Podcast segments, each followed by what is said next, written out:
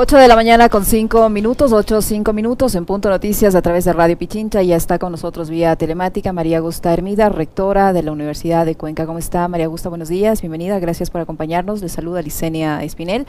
Ah, está ya en manos de la Asamblea Nacional, de la Comisión Específica, el análisis de este proyecto de reforma a la Ley de Educación Superior que fue presentado con toda una ceremonia por parte del presidente de la República, Guillermo Lazo.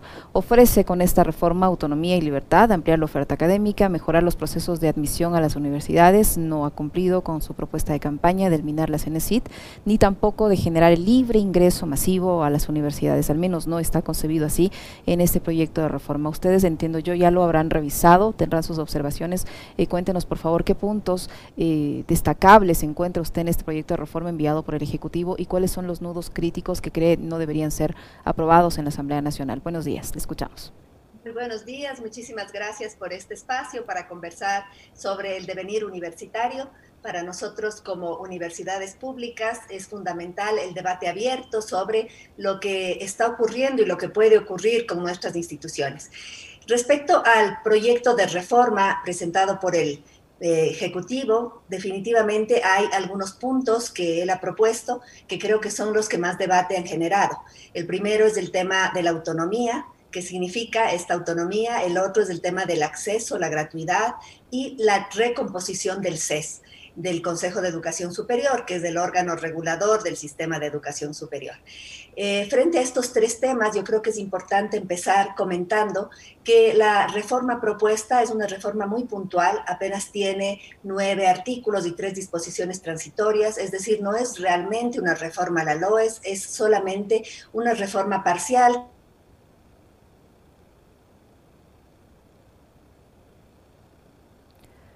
8 de la mañana con 7 minutos, 8 con 7 minutos. Estamos conversando con la rectora de la Universidad de pues, Cuenca. al menos por ningún rector de las universidades públicas. No fue debatida. El presidente en meses anteriores nos invitó a Carondelet y ahí planteó eh, la importancia de hacer un diálogo abierto previo a cualquier tipo de reforma. Sin embargo, esto no se ha dado. Esto es importante que la ciudadanía sepa. Es decir, esta, este proyecto, eh, eh, María este proyecto no fue consensuado con los rectores. Ustedes no pudieron tener la oportunidad de presentar sus observaciones o sus sugerencias o sus propuestas para que sean incluidos. Efectivamente, nosotros enviamos, al menos como Universidad de Cuenca, enviamos algunos puntos que debatimos al interior de nuestra institución. Estos no fueron tomados en cuenta y el producto que se presentó no era conocido por nadie. Es decir, nosotros lo conocimos el día que lo presentó a la Asamblea Nacional. Entonces, de estos tres puntos, a mí me gustaría hacer referencia eh, para empezar con el tema de la autonomía. Tenemos que estar claros que la autonomía es uno de los pilares de la vida universitaria. Sin embargo, no puede existir autonomía académica sin autonomía financiera. Y este es un punto que nos preocupa muchísimo, especialmente las universidades públicas, que como usted sabe, somos financiadas eh, por el Estado porque está en nuestra constitución y porque la educación pública es un derecho, al igual que la salud pública, un derecho de cualquier sociedad contemporánea, moderna y justa. En ese sentido, nos preocupa muchísimo hablar de un proceso de desregulación para la aprobación de carreras, de posgrados, en fin, cuando esto no está acompañado de una claridad sobre cómo vamos a recibir de manera permanente y suficiente nuestros recursos económicos. Por otro lado, todo el tema del, presupuesto universitario de las universidades públicas eh, ha, sido maltratado en los últimos años porque paulatinamente hemos sufrido recortes. Hemos sufrido recortes que no solamente fueron en el 2020, sino que previamente ya empezaron a darse. Desde el 2015 en adelante hemos sufrido recortes permanentes a nuestro presupuesto. Y el recorte presupuestario a la universidad pública afecta directamente a la calidad. Y eso es algo que debe quedar claro a la ciudadanía. No es suficiente con tener universidades públicas. Las universidades públicas deben tener el presupuesto adecuado, para tener la más alta calidad. La universidad pública es el espacio de la diversidad, es el, es el, lugar a donde acuden todos los estudiantes y jóvenes bachilleres que están buscando eh, servir a su sociedad, avanzar con una perspectiva de futuro, una perspectiva también personal y familiar de mejorar su situación dentro de la sociedad. Y cuando la universidad pública no está bien financiada, pues se disminuye la investigación, se disminuye la vinculación, se disminuye a la larga la calidad educativa. Esto es un punto que nos preocupa muchísimo. Eh, lo hemos dialogado con el secretario de Educación Superior. Eh, em, él ha manifestado que quiere defender a la universidad pública y a nosotros nos gusta escuchar eso, pero esto tiene que ir acompañado de un efectivo incremento en el presupuesto acorde a las necesidades de las instituciones. Hoy por hoy hay dos nuevas universidades que han entrado a formar parte de la distribución de nuestro presupuesto con justo derecho, la Universidad de las Artes y la Universidad Nacional de Educación, pero por, e, por ende tiene que incrementarse el presupuesto. Es decir, se está manejando el mismo presupuesto, eh, María Augusta, se está manejando el mismo presupuesto, no hay un aumento, sino que ese presupuesto se va a redistribuir ahora con dos universidades adicionales. Efectivamente, el año anterior se distribuyó entre las universidades 1.077 millones y este año se va a distribuir 1.106 millones. Hay un aparente eh, muy ligero incremento de 29 millones, pero este incremento simplemente corresponde a lo que antes, no totalmente, pero en parte a lo que antes recibían la UNAE y, y la Universidad de las Artes. Es decir, seguimos con el recorte de 97 millones que se dio el año 2020.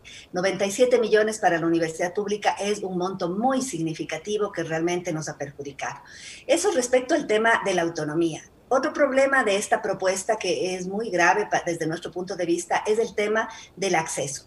Yo creo que con esta reforma planteada no se está garantizando un mayor acceso para los jóvenes y eso tiene que quedar claro. Es decir, no hay mayor oferta de cupos, no existe mayor oferta. Pero el señor, el, el titular de Cenecid ha dicho que se han incrementado la oferta académica, ¿es así? Sí, hemos incrementado un 30%, pero es un incremento que lo hemos hecho las propias universidades con nuestro propio esfuerzo. La Universidad de Cuenca, por ejemplo, está ofertando casi 800 cupos más por un esfuerzo personal de la institución eh, a pesar de no tener más incremento presupuestario, lo estamos haciendo porque queremos dar cabida a más jóvenes, porque entendemos esta responsabilidad social de la universidad pública. Entonces, sí hay un incremento, pero es un incremento básicamente realizado por el propio esfuerzo de las instituciones. Es decir, que esta reforma no garantiza mayor cantidad de cupos porque no va acompañada de una política presupuestaria que lo permita. Por otro lado, la, eh, la propuesta está hablando de que los cursos de nivelación podrían o deberían ser pagados. Esto es muy grave porque hoy por hoy 7 de cada 10 estudiantes ingresan al sistema universitario a través de la nivelación. Eso significa que 7 de cada 10 estudiantes ahora tendrían que pagar sus estudios. Esto sería una nueva traba para que los estudiantes, especialmente aquellos de escasos recursos, puedan realmente acceder a la universidad. Y acordémonos que nuestra Constitución en su artículo 28 y 356 garantiza una universidad eh, laica, pública, bien financiada desde el Estado hasta el tercer nivel de, educación, es decir, el posgrado no, no está garantizado en la Constitución, pero el pregrado sí. Eh, esto eh, nos preocupa mucho porque al cobrar la nivelación, al ser ya estudiantes de la universidad, quizá inclusive estamos hablando de un tema anticonstitucional. Y cuando hablamos de derechos, los derechos no pueden ser solo para algunos, no puede ser solo para aquellos que sí puedan pagar la nivelación o la universidad. Los derechos justamente son para todos, así como el derecho a tener vivienda, a tener salud, a tener alimentación. La educación también hasta el tercer nivel es un derecho para todos y todas y por ende este es un punto que hay que discutirlo muy profundamente y es algo que nos preocupa realmente. Es decir, María Gusta, con, esta reforma o con cualquier otra reforma, no es cierto que va a haber libre acceso a la universidad o libre ingreso a la universidad como se ofreció en campaña. No es cierto, porque ese libre ingreso va en función de la cantidad de cupos disponibles en las universidades, en las públicas y en las privadas. Y en las públicas va en función de que si el estudiante o el padre de familia de ese estudiante tiene los recursos para poder sustentar esa educación. Es decir, con ninguna reforma se garantiza el libre acceso. Eso no es cierto. Exactamente, yo creo que esto debe quedar muy claro para los jóvenes, que no se hagan falsas expectativas. Para empezar, las universidades eh, privadas son costosas, y también tienen cupos, es decir, uno puede pagar, pero en donde consigue el cupo. Y las universidades públicas, que somos gratuitas y abiertas para todos, también tenemos un número restringido de acceso de acuerdo a cada carrera. Este número depende obviamente de la capacidad de cada una de las instituciones, pero también depende de una visión de hacia dónde tiene que ir el país. Es decir, no es suficiente con decir, entren a lo que ustedes quieran. Usted sabe que algunos estudiantes a los 18 años quieren mayoritariamente las carreras tradicionales tipo medicina. Pero sin embargo, no podemos abrir libremente para miles y miles de jóvenes en medicina. ¿Por qué? Porque no tenemos cabida en nuestras universidades y también porque el Ecuador tiene que organizar sus necesidades necesitamos médicos, pero también necesitamos enfermeras, tecnólogos, odontólogos, en fin. Entonces tiene que el tema de cupos y capacitación pública basarse en un proyecto nacional de demanda y de desarrollo de nuestro país. Y eso no se está dando al momento. Eh, por ahora el, ingreso sigue eh, dado a través del CENESID por un examen que ha cambiado de nombre, ahora se llama examen transformar, ya lo dieron la semana pasada. El CENESID nos dará el listado de estudiantes que ingresan a nuestro instituto institución exactamente igual que antes y en base a los cupos que cada una de las instituciones ha propuesto, exactamente igual que antes. Entonces, no hay libre ingreso, no hay libertad de elección de universidad ni de carrera. Eh, eh, ¿Por qué? Porque obviamente los estudiantes no tienen igualdad de recursos ni igualdad de formación. La formación, por ejemplo, en las zonas rurales es mucho más baja en, en el bachillerato y eso también debemos reconocer para ir pensando en un proyecto más global de educación que empiece desde la primaria, el bachillerato, la universidad, en fin. Por último, me gustaría comentar lo de la composición del CES. Ese es algo eh, que está planteando el, el, Ejecutivo. Lo que está haciendo es desregular el sistema a través de un nuevo CES que ya no estaría encargado de esa regulación que hasta ahora la tiene. ¿Y quién realizaría esa regulación si este CES se le quita esa atribución de regular? Se, le estaría quitando si es que se aprueba, es decir, el CES básicamente estaría ahí para promover una reforma a la LOES con una nueva composición que tiene cinco miembros desde el Ejecutivo, la, la presidencia estaría en manos del Ejecutivo. Esto ya nos preocupa porque actualmente el CENESID también está, tiene la presidencia en manos del Ejecutivo, ahora también el CES, el CASES, entonces todo estaría en manos del Ejecutivo. Yo creo que para hablar de un sistema tiene que estar mucho más democratizado este tema. Y los otros nueve escaños están divididos entre las distintas tipos de universidades. Cinco serían para las cuatro para cuatro, perdón, para las universidades públicas, tres para las privadas, una para los institutos privados y uno para las universidades de posgrado. Eh, eso, esto también nos preocupa, porque entre los cinco escaños del Ejecutivo, más los tres de las universidades privadas y uno de los institutos privados, harían una mayoría eh, permanente. Entonces, las universidades públicas no podríamos estar suficientemente representadas y conseguir nuestros objetivos. Porque si bien el sistema universitario persigue unos objetivos comunes, también hay grandes diferencias entre las universidades públicas y las universidades privadas. Entonces, eh, nos preocupa que no estamos lo suficientemente representadas las universidades públicas. Por otro lado, vemos también que los institutos públicos no tienen representación. Vemos también eh, con, con preocupación que las universidades de posgrados, que son tres, tienen una representación, mientras que todas las públicas tenemos cuatro y somos 28. Em, entonces, creo que hay que debatir mucho esto. Nos preocupa también la subrepresentación de los estudiantes. Alguien antes tenían tres espacios, ahora tendrían solamente uno y ellos no tienen voto, solamente tienen voz. Entonces, no es una representación real ni decisiva dentro del CES. Creo que hay que debatir hay que reconocer también que hay como 10 otros proyectos de reforma a la LOES que han sido presentados en la Asamblea. Entonces, lo importante de todo esto creo eh, que es que a partir de ahora las universidades tenemos que estar mucho más activas para definir nuestro propio devenir. Nada de las universidades sin las universidades y por ende tenemos que estar activos en este debate.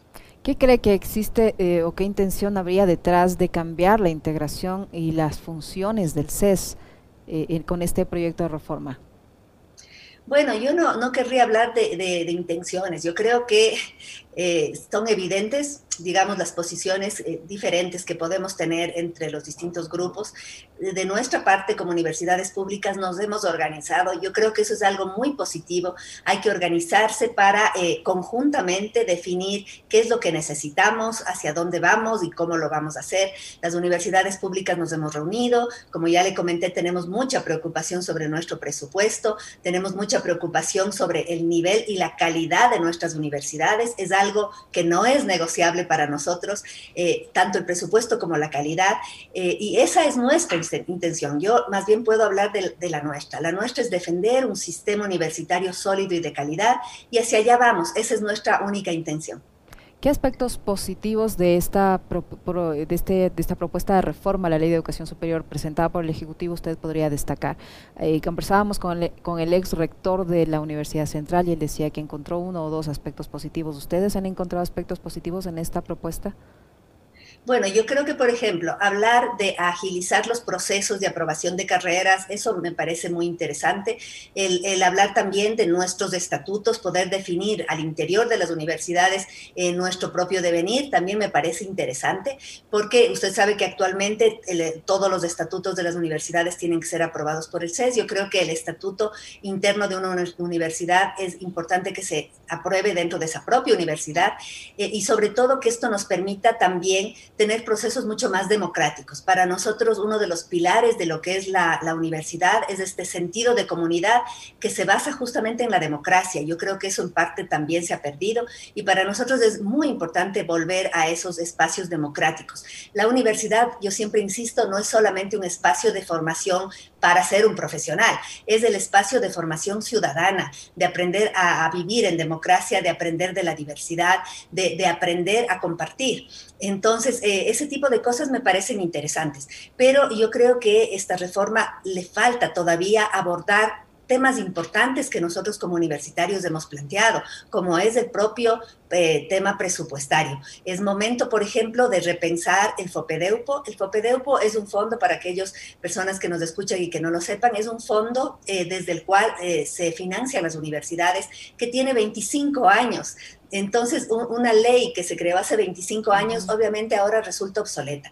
Nosotros lo que buscamos es una sostenibilidad financiera del sistema universitario a largo No puede ser que cada año estemos debatiendo cuánto nos van a dar, porque esto nos impide planificar a, corto y mediano y largo plazo. Entonces necesitamos repensar esta sostenibilidad integral. El FOPEDEUPO sirvió en su momento, ya no sirve más. Seguimos, eh, eh, siguen ingresando nuevas universidades que con justo derecho lo tienen que hacer porque los territorios lo demandan, pero tienen que venir acompañada también de una propuesta de financiación. Entonces creo que lo, más importante de, esta reforma planteada es el hecho de que ha activado el debate. Yo creo que eso es muy importante, el debate participativo y, creo que no solamente de los universitarios, creo que en una reforma a la ley de educación superior también tiene que estar el sector público, el sector privado, la sociedad civil, aportando con sus visiones, porque la universidad está al servicio de toda la sociedad, no es una burbuja aislada. María Augusta, la Asamblea tiene una gran responsabilidad aquí, debería eh, coger o, seleccionar de todas estas propuestas de reforma a la ley de educación superior que están analizándose al interior de la Asamblea Nacional, lo mejor construir una ley o solo dar paso a esta propuesta del Ejecutivo porque viene del Ejecutivo. ¿Qué, qué, cuál de estas propuestas de reforma a la ley de educación superior se acerca más para cubrir las necesidades de los estudiantes, del sector universitario como tal? ¿Debería ser una recopilación de todas o una sola propuesta? Bueno, yo creo que es un momento de debatir. A mí me encantaría que conjuntamente con los señores asambleístas, y de hecho con algunos hemos conversado como sistema, eh, hagamos un, un gran taller. Si es necesario reunirnos cinco días, una semana, eh, los rectores, pueden ser también delegados de otros sectores, eh, hacer un gran taller en donde debatamos esta, esta, esta ley. Y le aseguro que con una semana de trabajo podríamos llegar a grandes acuerdos que nos permitan avanzar como sistema hacia el futuro, pensando en, un Ecuador del, eh, del siglo XXI, en una universidad que no se quede obsoleta. Eso hay que tener mucho cuidado. La universidad podría quedarse obsoleta porque ya no estaría respondiendo a las grandes demandas y desafíos que tenemos en el siglo XXI. Entonces, Para mí lo importante ahora es abrir un debate amplio. Cómo se lo haga podría nacer desde la misma asamblea. Un gran taller en donde nos concentremos 50 personas para debatir en mesas de trabajo y después de un encierro de cinco días sacar una reforma a la LOES y, tenerla eh, como un soporte para nuestra actividad. ¿Cómo miran ustedes la elaboración de la proforma presupuestaria eh, que está ya también en manos de la Asamblea Nacional y que a decir de varios legisladores eh, no está eh, incluyendo temas que atiendan a los sectores más necesitados, entre ellos, es más, según varios asambleístas, esta proforma presupuestaria incluye grandes recortes en lo que es salud y en educación. ¿Ustedes han podido revisar esta proforma? ¿Cuánto les impactaría como universidades? Sí, hemos estado muy atentos justamente a todo este proceso porque eh, a partir de, esta definición nosotros tenemos que planificar lo que va del año y todo el inicio del 2022. Eh, a nosotros lo que nos preocupa, y esto hemos conversado con el ministro de, de, Economía y Finanzas, con el viceministro también y algunos de sus asesores, es la falta de transparencia de los datos. Para nosotros es muy importante saber, por ejemplo, cuánto es la proyección de recaudación del IVA, de la recaudación del impuesto a la renta, y estos datos tienen que estar transparentes no solamente para nosotros, sino para toda la sociedad. Em, porque justamente el FOPEDEUPO, este fondo desde el cual recibimos nuestros recursos, se nutre de ese tipo de recursos. Entonces, es muy extraño cuando hablamos de un valor y, y otro sector del mismo SRI habla de otro valor porque de ahí depende la, los recursos que nosotros recibimos. Entonces, lo que les hemos pedido en estas múltiples reuniones que tuvimos las semanas anteriores es que transparentemos los datos, que nos sentemos y que digamos, esto es lo que está proyectado y que cuando hay más, pues se nos dé lo que nos corresponde, para, porque así, cuando ha habido menos del año anterior, nos recortaron. Sin embargo, cuando hay más, no se nos da más. Entonces, em, eso es algo muy importante para nosotros, esta transparencia de la información. Y otra cosa que es fundamental es ¿En qué vas a gastar? Yo estoy de acuerdo que estamos en una crisis económica, pero ¿qué vas a priorizar como sociedad? Si como sociedad quieres priorizar los aspectos importantes, salud, educación, pues vas hacia una sociedad democrática, colectiva, que miras el futuro. Si vas a priorizar otras cosas, como eliminación de impuestos a unos ciertos sectores o cosas así, entonces obviamente estás caminando por otro lado. Y eso también tiene que quedar claro, porque necesitamos debatir en esa, en, esa mesa de debate, se tienen que poner con claridad todos estos temas. Entonces, hay, hay cosas eh, que nos han preocupado de esta proforma, hay falta de claridad también en algunos datos y obviamente al, tema, al sistema universitario público nos están eh, recortando el mismo valor que el año anterior y fue un recorte realmente fuerte. ¿A cuánto ascendería este recorte? Porque todo da, todo da a pensar o, se vislumbra que esta proforma presupuestaria, aunque sea observada por la Asamblea Nacional, finalmente se va a terminar ejecutando en los términos que ha sido planteada por el Ejecutivo, tomando en cuenta lo que ya ha pasado antes eh, durante el gobierno del presidente Moreno, cuyas proformas presupuestarias se ejecutaron de esa forma. Es decir, por más que la Asamblea se pare de cabeza y diga no está bien, observamos esto o lo otro, eh, esta, esta proforma se va a ejecutar en estos términos, como está ahora planteada. ¿A cuánto ascendería el recorte a las universidades? Las universidades públicas tuvimos 97 millones del año anterior y tendríamos 97 millones nuevamente este año. Estamos hablando de casi 200 millones de dólares en el sistema público de educación superior. Eso en la práctica, ¿qué significa? Que 3.500 profesores quedaron fuera del sistema el año anterior y un monto similar pasará lo mismo o casi lo mismo en este año. Eso a la larga implica más estudiantes por aula, más horas de, de clases para el profesor, menos horas de investigación, menos horas de producción de conocimiento, menos actividades de vinculación. Y todo esto significa disminuir la calidad. Entonces, a la larga, esta disminución de calidad cuando es recién un año no se siente tanto, pero en dos, tres, cuatro años empezaremos a sentir cómo el sistema de educación superior público del Ecuador ha bajado de calidad. Y por eso es nuestra intención de conversar, de organizarnos y de defender nuestro presupuesto hasta las últimas consecuencias. Ah, eh, ¿Qué dice el titular de la CENESID frente a estas necesidades que ustedes ya, les, ya las han expuesto? ¿Qué, qué respuesta le ha dado? El doctor Alejandro Rivadeneira ha estado eh, eh, muy abierto al diálogo. Él, en su discurso, en las reuniones bilaterales que hemos tenido, eh, se ha hablado siempre de defender la educación pública y nosotros le tomamos la palabra y esperamos que esa defensa se dé. Lamentablemente, cuando ya observamos el presupuesto que está planteado en la, en la proforma presupuestaria, se mantiene el recorte y eso ha sido realmente, nos ha causado un poco de, tristeza porque vamos eh, nos mantenemos con el recorte. Ahora bien, al interior de las universidades ha habido una redistribución, es decir, algunas han cogido un poco más, otras un poco menos, pero el monto global no ha subido. María Gusta, para finalizar, estamos en una situación de pandemia todavía, en una grave crisis económica con niveles de pobreza y de desempleo eh, sin precedentes al momento y esto sin duda también va a afectar a, la educación. Hemos visto cómo niños en el sistema mm, de educación de, básica, escolar, secundaria han desertado.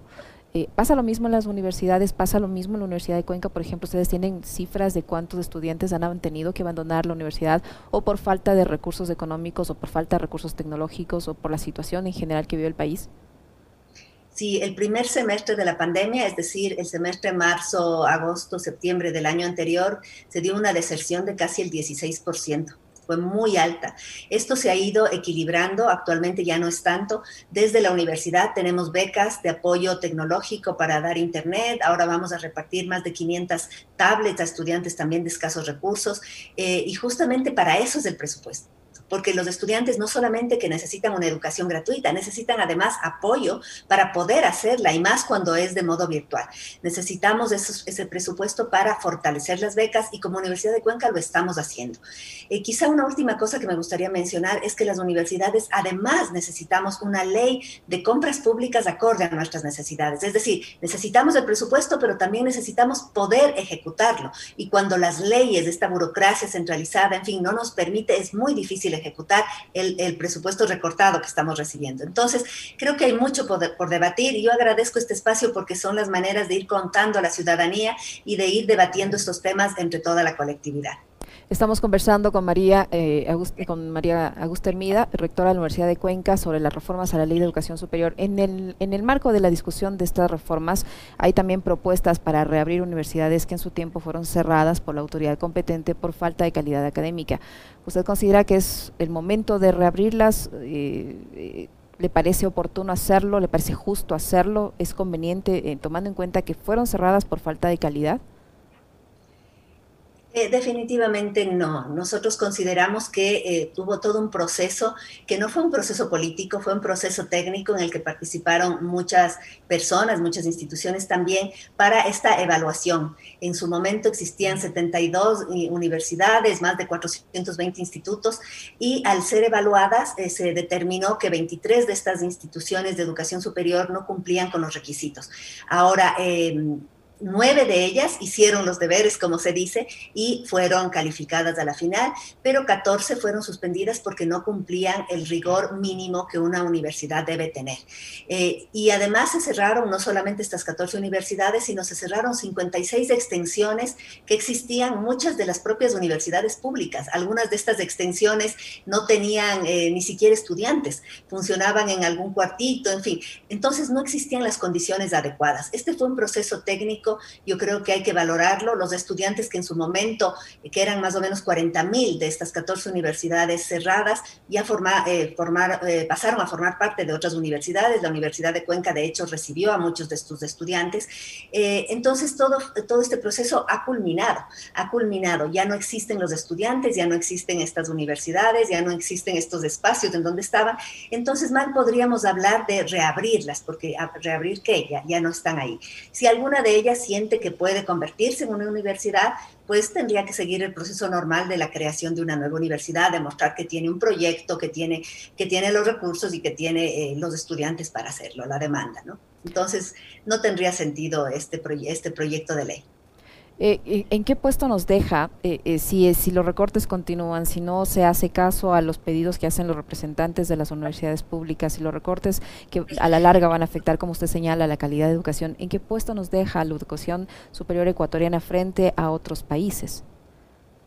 Bueno, nosotros como universidad pública no vamos a decaer.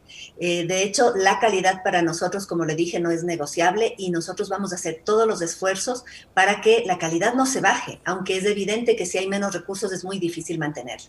Eh, de hecho, como Universidad de Cuenca estamos con muchos proyectos de, autogestión, pero bueno, la autogestión está muy bien y yo, yo la promuevo muchísimo al interior de mi institución, pero obviamente esta no está ahí para cubrir todos los, recursos económicos que una institución necesita. Yo creo que como rectora, como rectora, en general de las universidades públicas del Ecuador, al trabajar conjuntamente, haremos todos los esfuerzos para que esta calidad no se baje y estamos ahí para defender nuestras instituciones.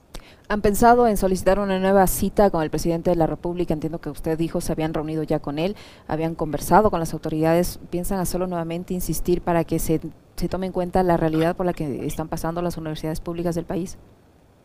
Eh, bueno, realmente ahora nuestros esfuerzos han estado enfocados a conversar con los asambleístas. De hecho, representantes de las universidades han estado presentes en la Comisión Económica, en la Comisión de Educación, en fin, conversando, eh, y es por ahí por donde nosotros ahora nos estamos moviendo. Quizá a futuro estaremos muy gustosos de hablar también con el señor presidente y de hecho con el secretario de la CENESID hemos estado en permanente contacto, igual que con CES y CASES, que son nuestros órganos reguladores y evaluadores. Muchísimas gracias María Gusta por la información que nos ha proporcionado, muy interesante. María Gusta Hermida, rectora de la Universidad de Cuenca, que ha estado con nosotros y suerte en las gestiones. Ojalá y puedan ser escuchados. Muchísimas gracias. Muchas gracias a ustedes, siempre a las órdenes.